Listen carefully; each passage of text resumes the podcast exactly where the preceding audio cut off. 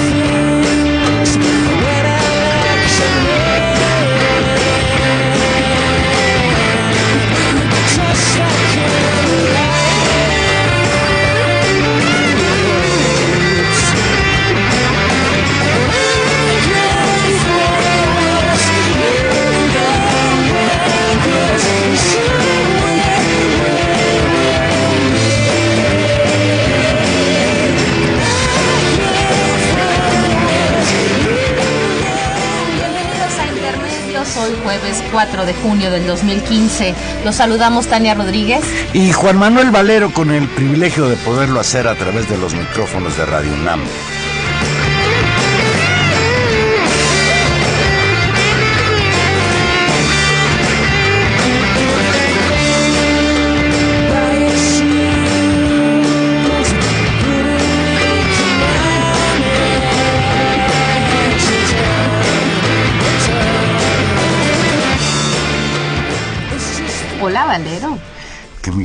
No, no, no, perdona, no, pues muy, muy contenta de estar aquí en esta tarde que no llueve, que no hay caos vial y que podemos estar, pues eso, en el privilegio de estar en la cabina de Radio UNAM, escuchando a un clásico de los fines de los noventas, un clásico contemporáneo, el OK Computer de Radiohead, y eso tiene que ver con esta canción, que no es tal vez un- uno de sus hits más conocidos, pero que se llama Electioneering, justamente alrededor del tema que nos convoca esta noche y que convoca pues las mesas, las conversaciones en las mesas, en los cafés, en la reflexión en los medios y pues un- un- una discusión sobre qué son estas elecciones del próximo domingo, en qué condiciones el país llega cuál es la, cuáles son las opciones que se presentan ahí y pues unas elecciones históricas, tal vez por malas razones, pero seguramente históricas, valer una coyuntura importante y dura para este país.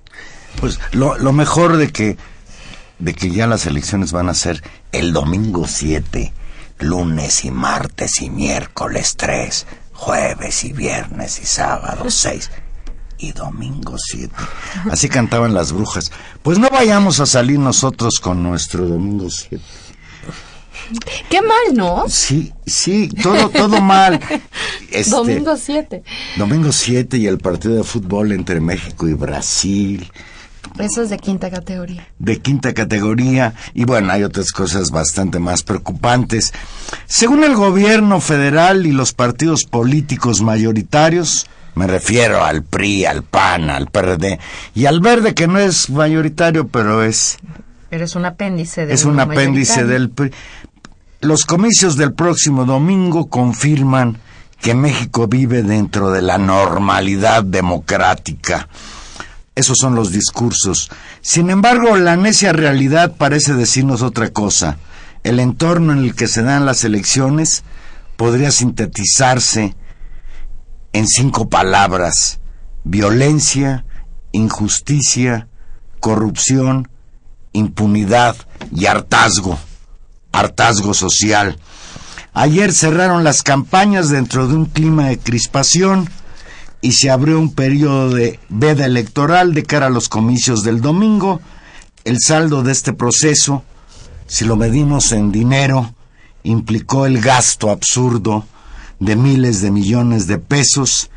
El financiamiento global de los partidos ascendió, escuche usted bien, a 9.312 millones de pesos, de los cuales 1.974 millones correspondieron al gasto para las campañas federal y las 17 elecciones locales. La ansa de los millones en ese proceso también se expresó en los mensajes de campañas y precampañas.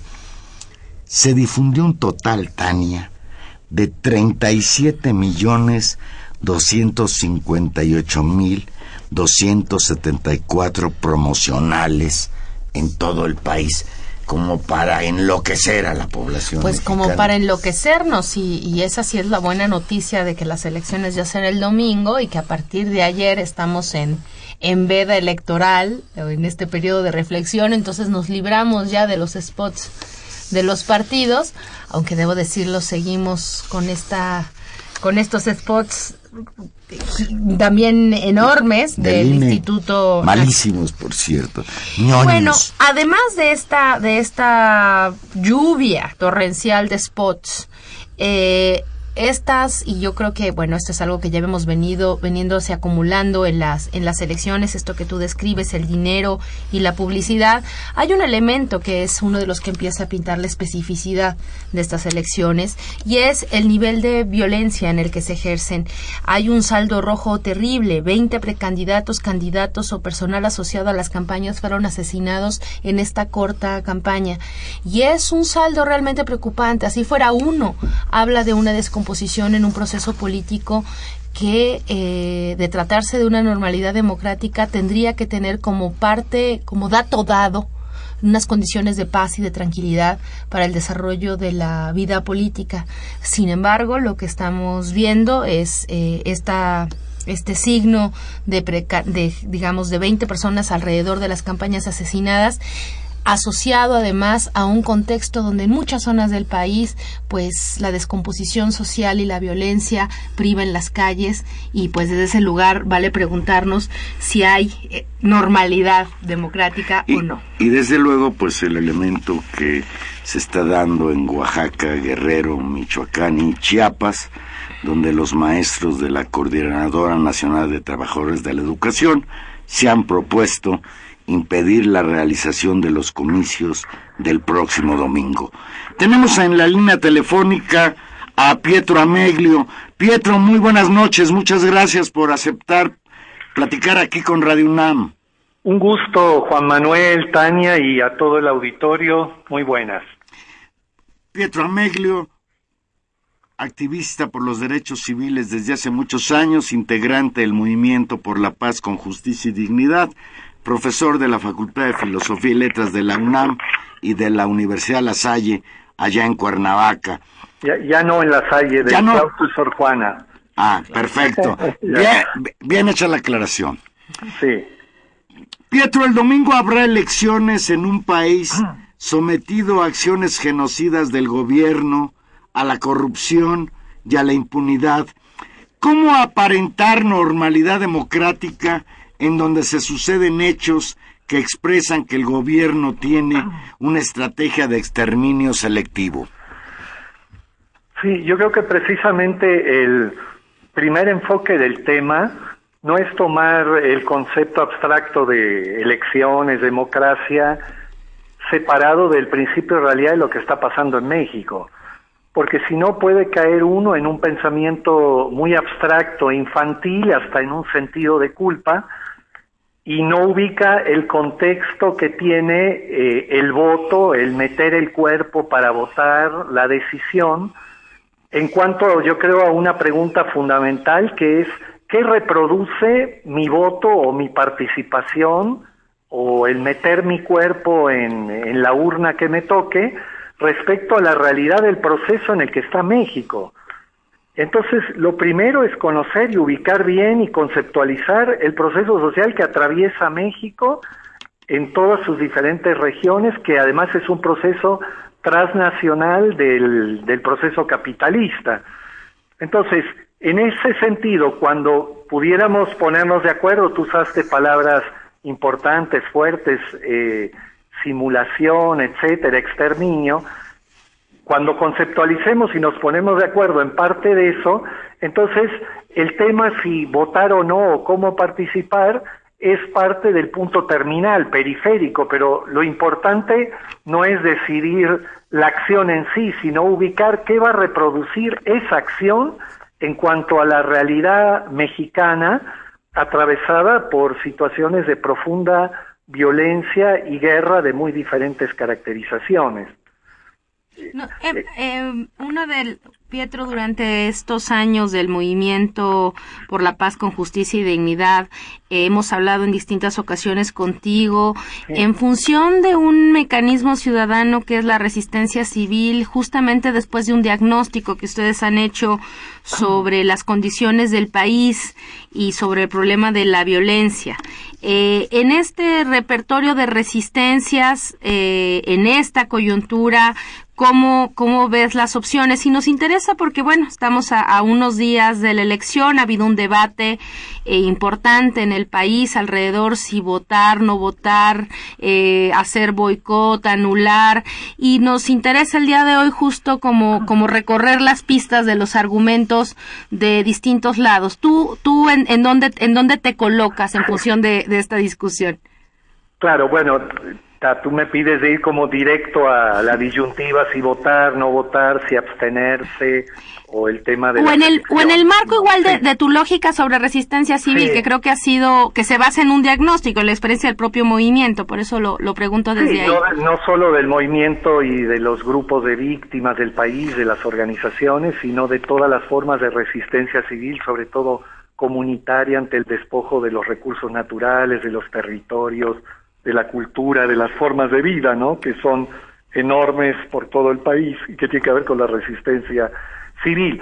Yo creo que eh, el contexto de la pregunta, como decíamos antes, tiene que ver con eh, el tema de la resistencia civil en su escala de la no cooperación y de la desobediencia civil. La pregunta sería, bueno, elecciones en un país en guerra o en democracia. ¿Cuál es el principio de realidad? Porque de, esa respuesta primera viene el qué hacer.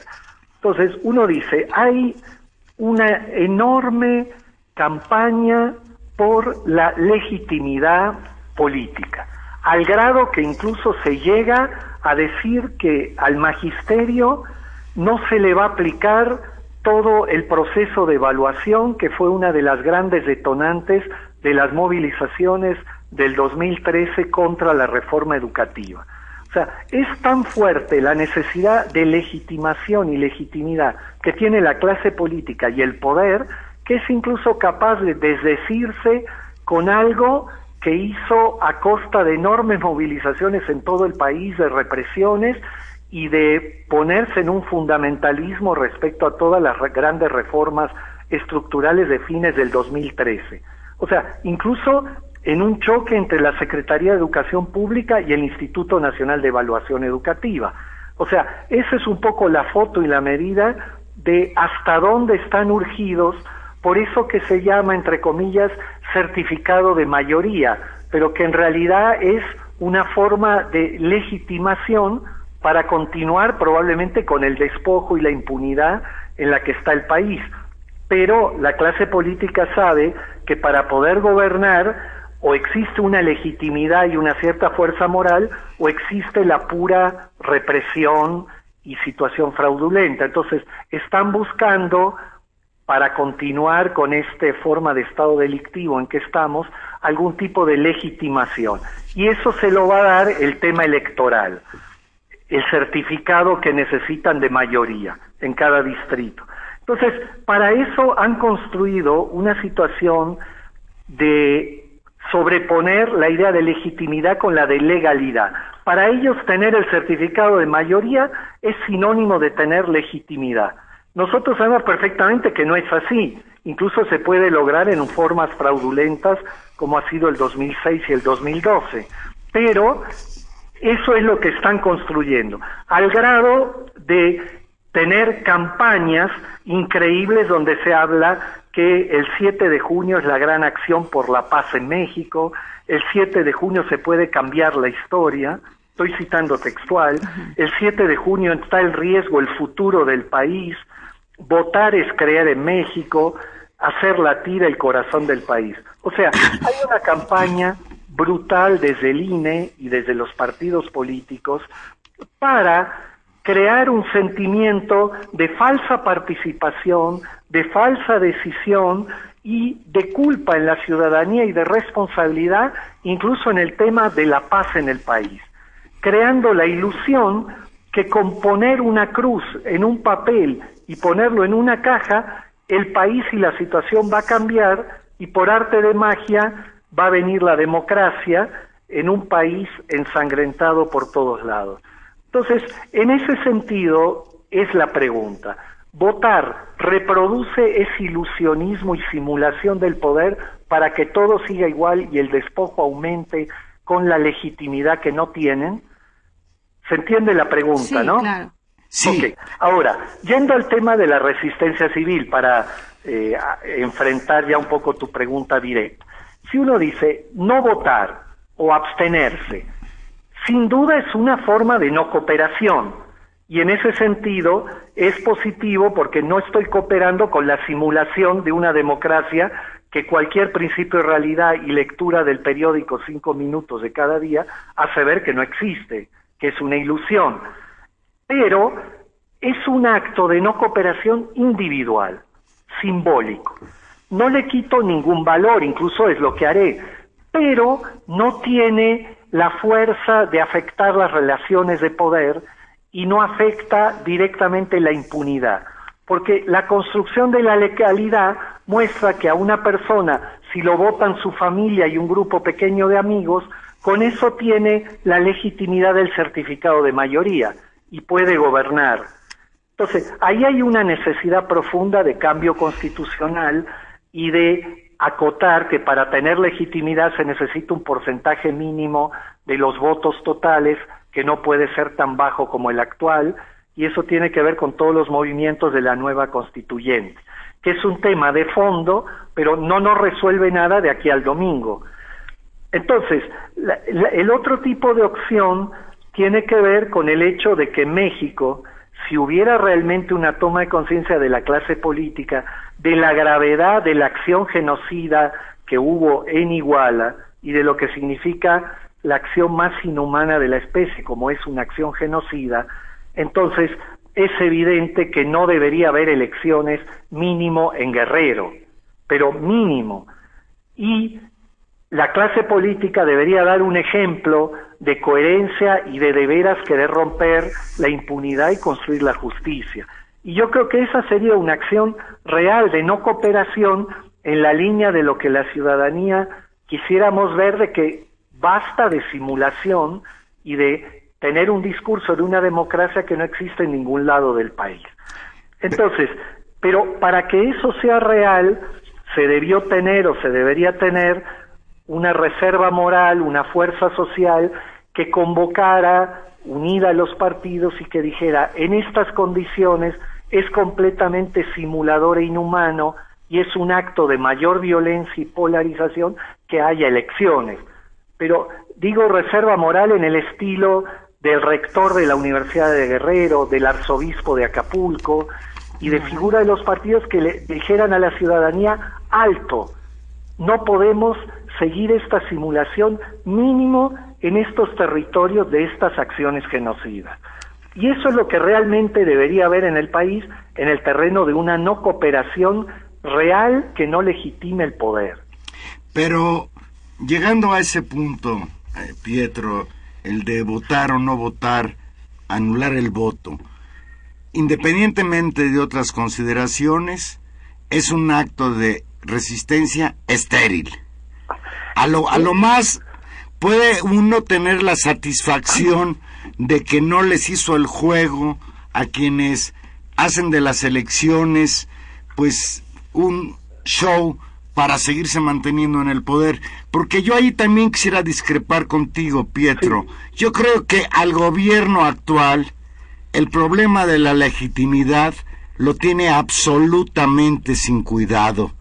A mí me parece inverosímil que pese al desprestigio que ha acumulado en estos dos años que tienen el poder debido a todo lo que tú has señalado respecto a la violencia, a esto que parece verdaderamente una estrategia de exterminio de determinados sectores de la población, va aparejada la corrupción que brota de una manera así bárbara y que lo involucra al propio presidente de la República con los escándalos como el del grupo IGA o el más reciente de la empresa hasta transnacional española OHL. Yo creo que lo que quieren ellos es mantener el poder en términos de suma de votos. Y ellos se van a beneficiar del voto nulo en, el, en la medida en que una de las aspiraciones de la sociedad mexicana pues es a que estos comicios que efectivamente no tienen la dimensión histórica que se les quiere dar, al menos podrían servir para cambiar un poco la correlación de fuerzas en la Cámara de Diputados y que quizás el equilibrio de fuerzas impidiera que si siguieran abriendo paso reformas tan bárbaras en contra del pueblo de México como esta amenaza que es la privatización del agua.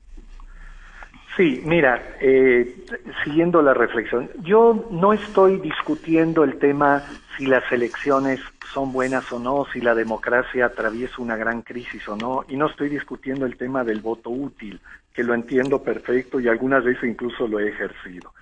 Sin embargo, yo digo que eh, tiene que ver ahorita con otra cosa. Yo creo que lo de Iguala desnudó toda la, a nivel mundial, la escasísima legitimidad simulada del poder con una imagen mucho más poderosa que las palabras de las víctimas durante los últimos años. Y eso no lo han podido remontar y la elección tiene que ver con la frase de supérenlo que el presidente le dijo a los familiares de las víctimas hace pocos meses. La elección en realidad es una forma de que la sociedad, entre comillas, supere la, violencia, la impunidad, etcétera, y se siga simulando. Por eso yo digo, el tema del voto útil tiene que ver también en ese contexto. O sea, es verdad que no votar no es igual al abstencionismo, a no ir porque ellos sí necesitan la legitimidad, porque cuando un gobierno carece de legitimidad, que aquí la construye mucho mediáticamente a través de discursos y con la complicidad de los partidos, creo que eso en México ha entrado en cierta forma de crisis, aunque lo simulen totalmente con lo mediático, con la propaganda y esto. Y para mí una medida y una foto de la crisis y de la necesidad es que hayan incluso llegado a anular el examen de evaluación en este periodo con los maestros con tal de evitar esa forma de sabotaje o de boicot a las elecciones. Sea, es un costo político bastante alto y contradictorio con todo lo que habían defendido y un quiebre moral más en este poder. Entonces, yo creo que sí necesitan para seguir el despojo y la impunidad necesitan cierta forma de barniz eh, democrático y legítimo y es lo que buscan con las elecciones. Aunque por supuesto van a seguir gobernando aún sin él. Pero eh, el tema tiene que ver con que si uno va y hace un voto útil o, o anula o escribe algo, ellos van a usar la cifra total de votantes para legitimarse es una de las armas que van a usar inmediatamente. Votó tal porcentaje de la población. No van a estar distinguiendo si votó nulo, en blanco o, o por quién votó. Y eso lo van a manejar como que hubo participación. De hecho, están justamente hablando de subir los porcentajes de participación de elecciones intermedias pasadas. Entonces, en ese sentido, si bien el, el no vota, el, el tema de anular el voto, o, otra forma similar es muy positivo como no cooperación, va a aumentar la lista, entre comillas, de los que votaron. Y esa es la primera fuerza de legitimidad que están buscando, que hay un porcentaje importante de población que aparezca como que votó, entre comillas. Y así mediáticamente van a empezar a construir parte de la participación. es una democracia donde incluso comparada a las intermedias de hace seis años, hubo, entre comillas, más participación. Yo creo que esa es una de las cosas que están buscando a como dé lugar. Que sea como sea, la gente vaya y palomee algo para que ellos cuenten. Y después ya está construido en muchas formas el tema de quién ganó, cómo se va a repartir el poder. Eso se construye desde antes, mucho más allá de la del conteo de votos, y la elección del 2006 y el 2012 ya nos lo demostraron. Pietro, eh, pues yo creo que tendremos tendremos que seguir que seguir conversando de esto, tal vez después de justo de los resultados electorales, de saber qué fue lo que pasó.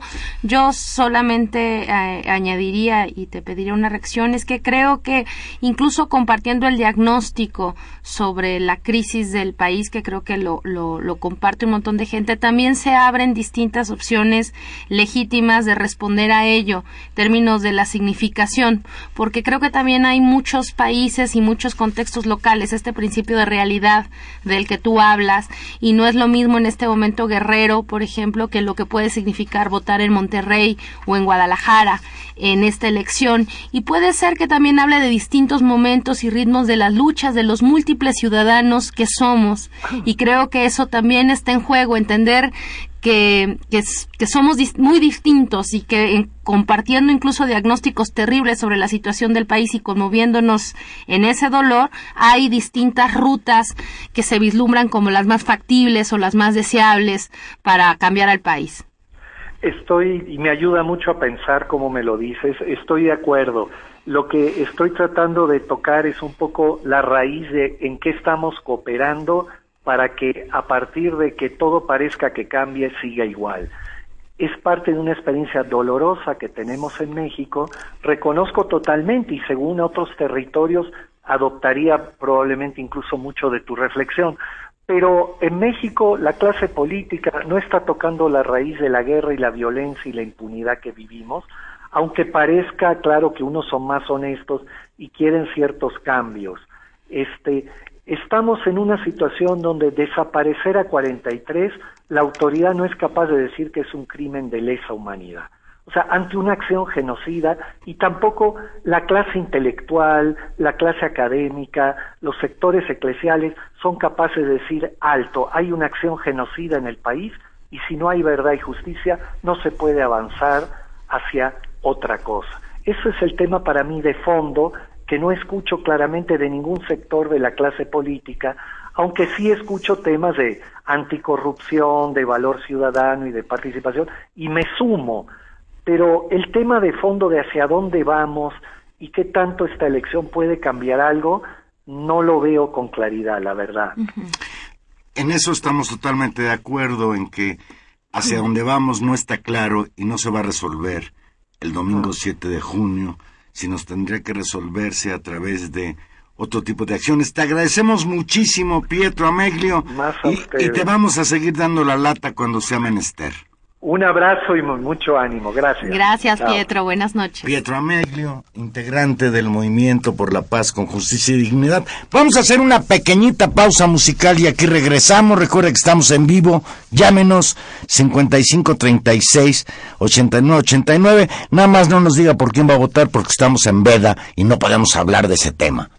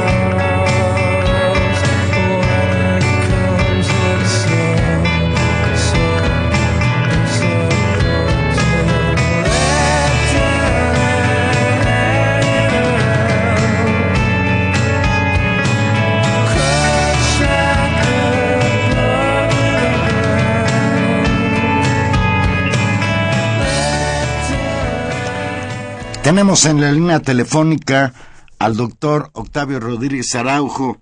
Maestro, buenas noches. Hola, señor Valero, ¿cómo está usted? Muchas gracias por, por recibir la llamada de Radio UNAM. El doctor Octavio Rodríguez Araujo no necesita mucha presentación, profesor emérito de la Facultad de Ciencias Políticas Sociales de la UNAM, destacado analista político, articulista del periódico La Jornada.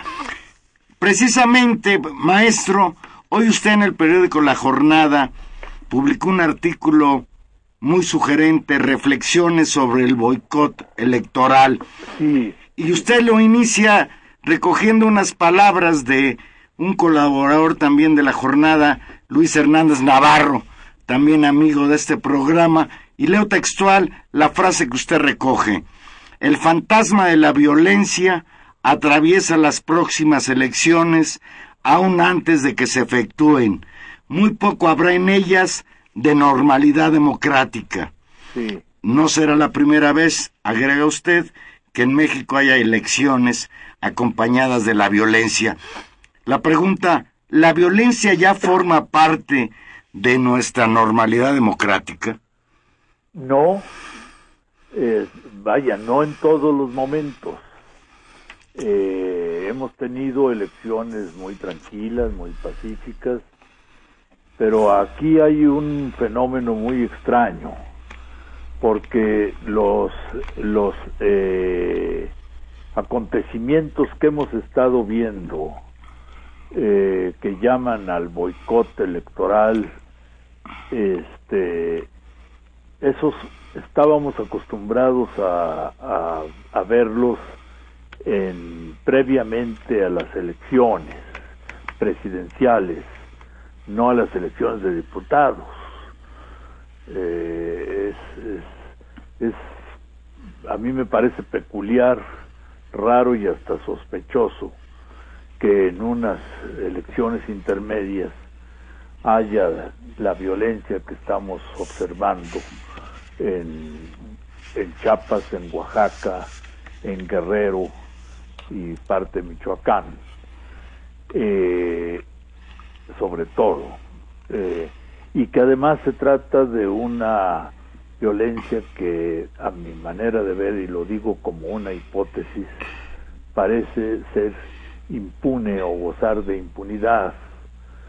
Eh, los de la CENTE y CETEG, etcétera, y amigos que los acompañan, han estado violando la ley electoral, nuestras leyes, y han estado cometiendo ilícitos electorales, y no solo electorales, y no pasa nada. Eh, eh, o sea, no, no actúa el Estado como se supone que debiera actuar, porque pues ante los ilícitos comprobados, pues podría haber por lo menos este, llamadas de atención, eh, diálogo, intentos de diálogo, y, parece que esto no es lo que está funcionando. Entonces yo, a mí me parece muy curioso que grupos gremiales, gremiales guion políticos, diría yo, estén actuando como están actuando, este, eh, sin que haya, este, pues, como diríamos, llamados al orden de manera especial, ¿no? Porque hay flagrancia y sin embargo la, las autoridades no están actuando como se supone que deberían de actuar y como lo han hecho en otros momentos y ante otros fenómenos semejantes. Entonces, eh, yo me pregunto si, y si están haciéndole el juego al gobierno o al PRI para meter miedo en las elecciones y propiciar que la gente tenga eh, temor de salir a votar eh, el, día 7 eh, en, en, ciertos, eh, no en todos los estados completos, sino en ciertas zonas de los estados que he mencionado. Esto favorecería desde luego al gobierno porque en estos estados se ha venido gestando tradicionalmente una oposición social desde hace muchos años. No se nos olvide que en Guerrero y en Michoacán, este, así como en Chihuahua, y, pero sobre todo en Guerrero, ha habido movimientos incluso guerrilleros, en Chiapas también.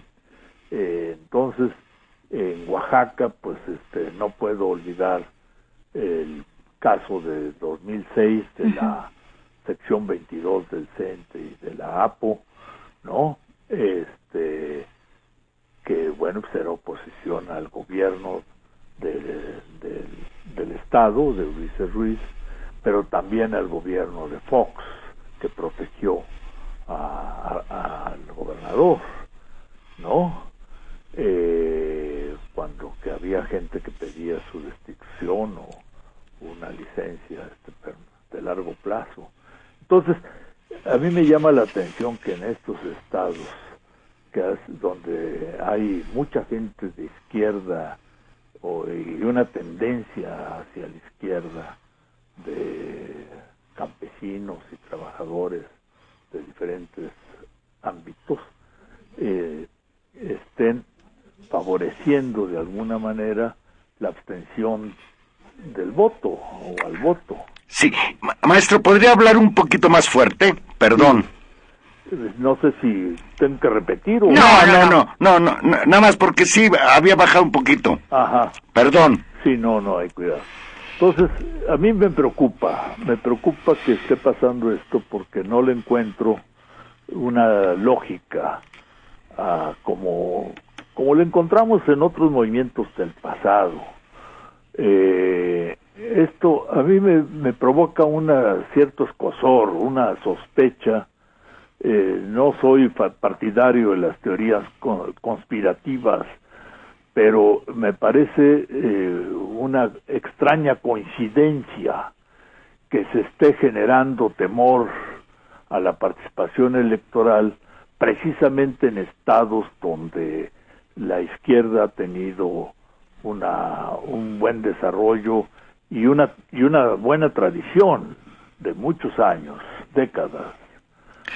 Doctor, Doctor, buenas noches. Lo saluda Tania Rodríguez. Tania, ¿cómo está? Ha habido, creo que hay, un punto aquí que usted ahora toca sobre el, sobre el, digamos, el desgaste de las, de las formaciones de izquierda y que tiene que ver con una cosa tal vez más general, que creo que también es importante esta elección y este momento y fijar posturas frente a ello. Por eso nos, nos interesó tanto hablar, hablar con usted, porque más ha estudiado el proceso de izquierda en México. Y hay un, hay un tema importante, que es la de definición sobre una ruta estratégica histórica que en algún momento se tomó de cambiar el país a través de las elecciones. Y hoy pareciera que hay un sector eh, leyendo desde, digamos, desde un amplio abanico de distintos grupos sociales que considera que, que esa no es una opción. Y que un principio democrático que, se consiguió a base de luchas sociales en este país, porque que se hayan contado votos en algunas elecciones más o menos legalmente en este país ha sido gracias a la presión desde abajo y no ha sido concesión graciosa de arriba, eh, se ha eh, visto como un camino que no vale la pena más andar y que hay que explorar otras rutas. Eh, me parece una, una discusión muy importante y con enormes consecuencias políticas, doctor. Mire usted, Tania, este, este país tiene alrededor de 115 o más millones de habitantes. Este, los grupos que están moviéndose en la actualidad, llamando a la abstención o al voto nulo y al boicot, que es el tema de mi artículo del día de hoy, este, pero ya toqué el voto nulo y la abstención en artículos precedentes, eh, esos grupos son minoritarios, francamente minoritarios, o sea, todos sabemos que el Sindicato Nacional de Trabajadores de la Educación son más de un millón, cuenta con más de un millón de afiliados, sí, y que fueron muy importantes para favorecer la candidatura de Felipe Calderón en 2000, en, en 2006, ¿no?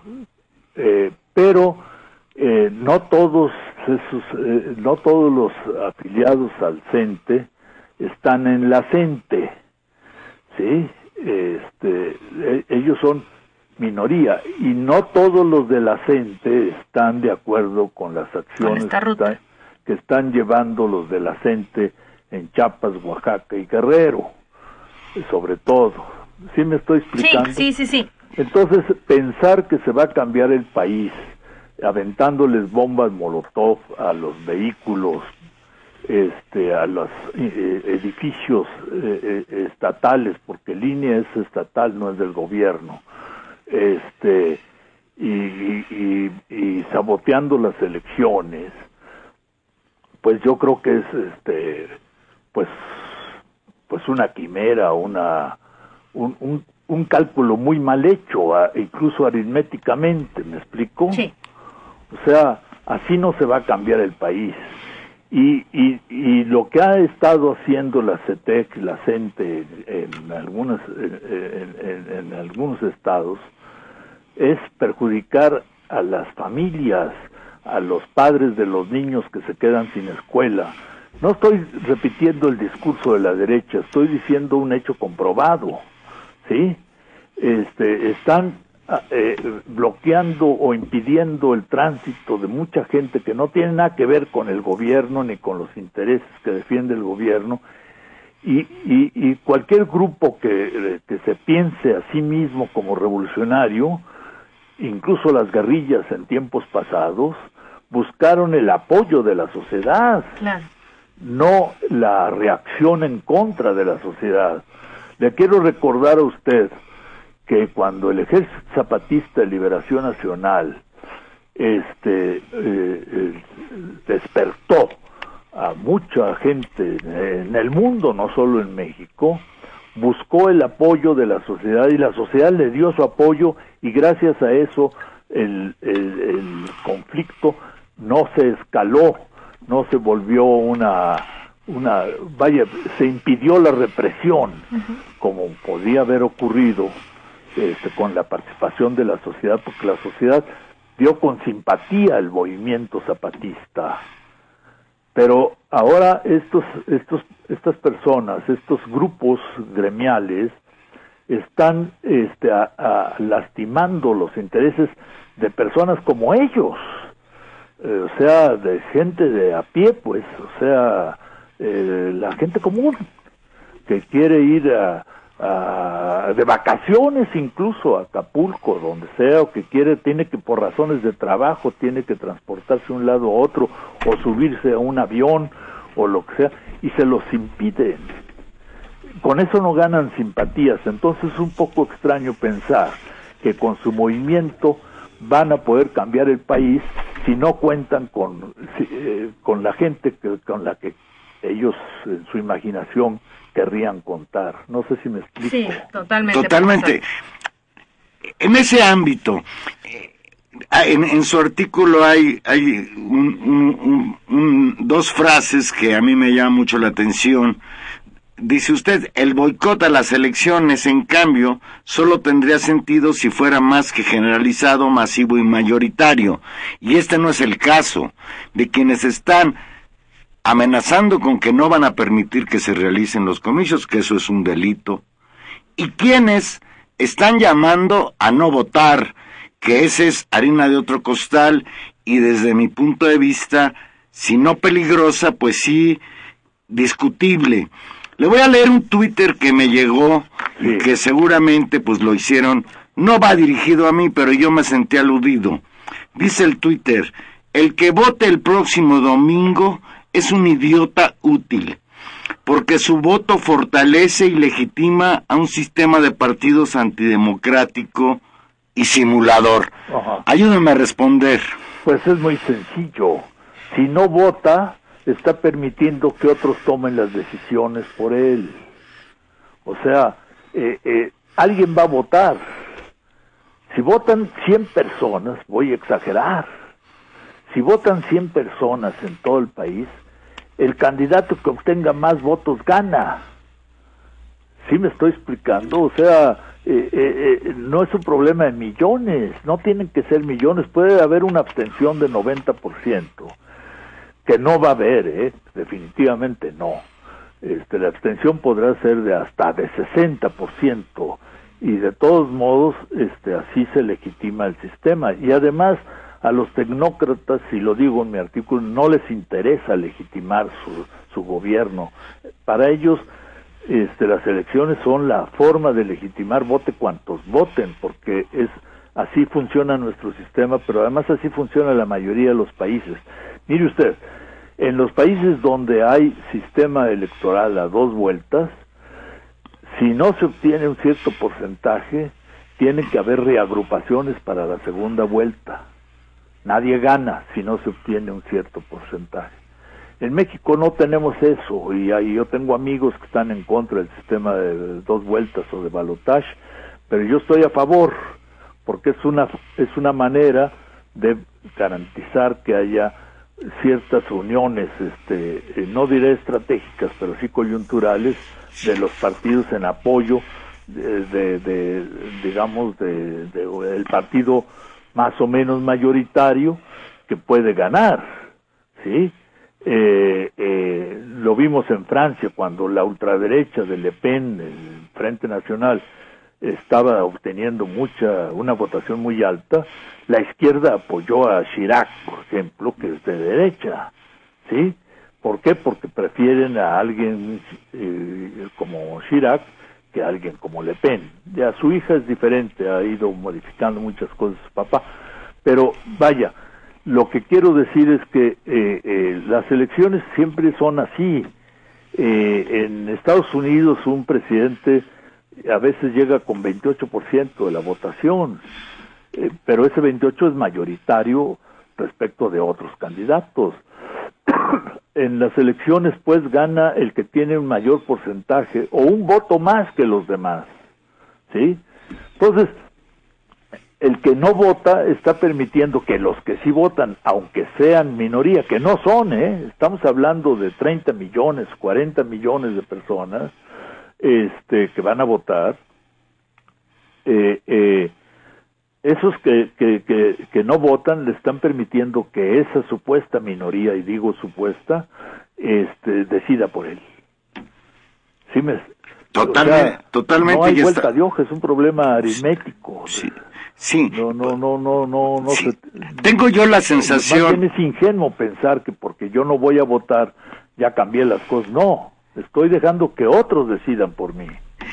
Tengo la sensación de que para algunos, gente muy respetable, incluso intelectualmente, que han generado toda esta movilización en favor del moto nulo, pues no toman en cuenta que finalmente lo que se están planteando es impedir que, que ejerzamos nuestro derecho ciudadano, esto por lo que tantos años luchó la izquierda. No, pero no es por el voto nulo o la abstención. El voto nulo es un derecho. Yo tengo derecho a rayar mi boleta como me dé la gana o poner ahí una grosería o votar por Cantinflas que ya murió. Eh, eh, eh, ese es un derecho y con eso no estoy impidiendo a nadie votar. El boicot electoral, que es un sabotaje de las elecciones, eso sí es, un, es, es impedir a otros que voten. En el estado de Oaxaca, según vi ayer en las noticias, este, hay varias este, secciones donde no se va a poder votar porque no quieren que vote la gente. En 11 secciones, se habla de 11 secciones electorales. De 11, pues, pues, no son poca cosa, porque no son secciones electorales las chiquitas, sino son cabeceras. ¿sí? Entonces, eh, ahí es donde sí se está cometiendo un delito porque están impidiendo que la gente vote, es decir, que ejerza su derecho.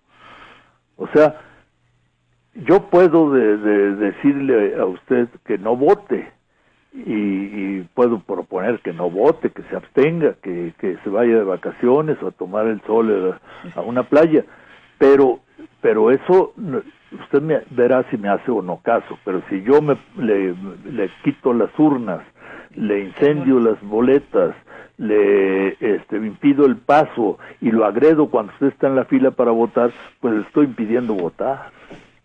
Eso es un delito. Son dos cosas distintas. A mí me parece irresponsable, absolutamente irresponsable, aunque usted dijo que eran personas, algunas eran respetables, pero a mí me parece que no merecen ningún respeto los que llaman al voto nulo y a la abstención, porque no saben aritmética y quiero insistir en eso. O no han, o no han leído la ley electoral o no, o son marcianos, pues. Pero esos tienen finalmente el derecho de llamar a la, a la abstención o al voto nulo o a votar por el Bob Esponja. ¿sí? Tienen todo el derecho. Doctor, el tiempo, el tiempo siempre nos devora en radio. ¿Algo que quiera agregar usted como colofón en un minuto? Pues yo, que, yo lo que quiero agregar es algo muy sencillo. El que quiera votar, que vaya y lo haga, y el que no quiera, que no lo haga, pero que nadie le impida a la gente que quiere votar que vote. Esa es una buena conclusión. Agradecemos muchísimo al doctor Octavio Rodríguez Araujo, profesor emérito de la Universidad Nacional Autónoma de México. Muchas gracias, doctor. Hasta Un pronto. gusto, doctor. Hasta luego, Tania. Chao. Pues qué debate tan tan interesante, eh, importante. Yo yo en esto último que decía el doctor es estoy de acuerdo. Creo que hay un, un punto donde uno uno tiene que fijar postura y creo que si quiere votar o no votar, incluso no sé eh, que quien tome sus decisiones eh, las votaciones creo que creo que no está bien. No está bien por un tema de principio y no está bien en términos tampoco de ningún cálculo político. Eso no va a traer beneficios para nadie incluso para las propias personas que lo están impulsando. Esa es esa es mi opinión. Y creo eh, por último Juan Manuel que efectivamente votar o no votar eh, es solo un escalón más de todo un proceso largo de cambio que necesitamos hacer, un proceso de organización, de reflexión que tenemos que seguir continuando y creo que ahí por ahí eh, van las cosas. Dice Aurelio García que llama de Tlanepantla respecto a la postura de no votar resulta incorrecta ya que la gente como sea irá a votar, al contrario hay que fomentar el voto de la gente, pero voto con conciencia como dicta la doctrina social no votar solo hace el caldo más gordo a los mismos de siempre. Justino López, también de Tlanepantla, qué bueno que nos llaman de, allá. Los que votan a favor, no, pero ay, sí no puedo, no puedo, porque ya está Perdón, no, es veda. No podemos meternos con ese tema. Dice Rebeca Gutiérrez de Álvaro Obregón, los empresarios ligados a Claudio X González ven peligrar sus ganancias si pierden las reformas de Peña Nieto y ya están defendiendo que no caigan las reformas educativas.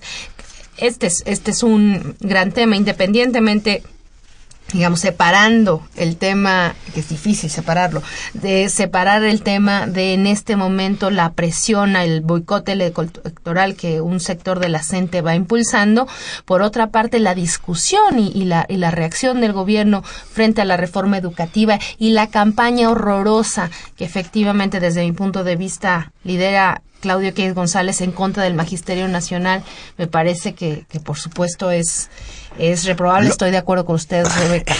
Lo que quiero, quiero rescatar de lo que dijo, de lo que nos escribió Justino López, al margen de otras consideraciones, es que por favor no voten, estamos de acuerdo con Justino, por quienes ustedes crean que nos van a hacer daño, privatizando, por ejemplo, el agua. En eso sí estoy de acuerdo. Dice Manuel Munguía de Iztapalapa, ante la decadencia autoritaria de los liberales, se trata de legalizar lo ilegal de los adeptos de este modelo de esclavismo ultranza, no tanto de buscar legitimarse en estas elecciones. Pues ya nos vamos, pero, pero rapidísimo en 30 segundos. Mañana se cumplen seis años del incendio en la guardería ABC, allá en Hermosillo, Sonora, aquel terrible 5 de junio de 2009, donde fallecieron 49 chiquitines, 106 resultaron heridos, Estoy hablando de niños de entre cinco meses y cinco años de edad. Y ya pasó tanto tiempo y no se ha hecho justicia.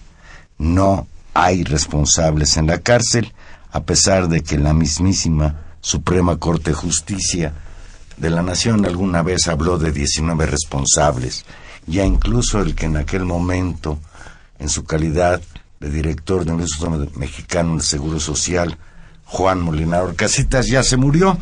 Y ahí está una asignatura pendiente de este México injusto en el que seguimos viviendo. Pues nos vamos, Juan Manuel, nos vamos. En los controles técnicos estuvo, como siempre, don Humberto Sánchez Castrejón. En la producción, Gilberto Díaz. En los micrófonos, Tania Rodríguez. Y también, pues, atención a, a lo que pasa con Estora Salgado, además de las elecciones. Por favor, siguen huelga de hambre. Hay que ver qué pasa. Libertad a Nestora. Pues aquí nos escuchamos, ya comentaremos con usted los resultados de este proceso electoral, estas, estas elecciones. ¿Vas a votar, Valero? Sí, pero no te digo por qué. Yo también voy a votar. Adiós.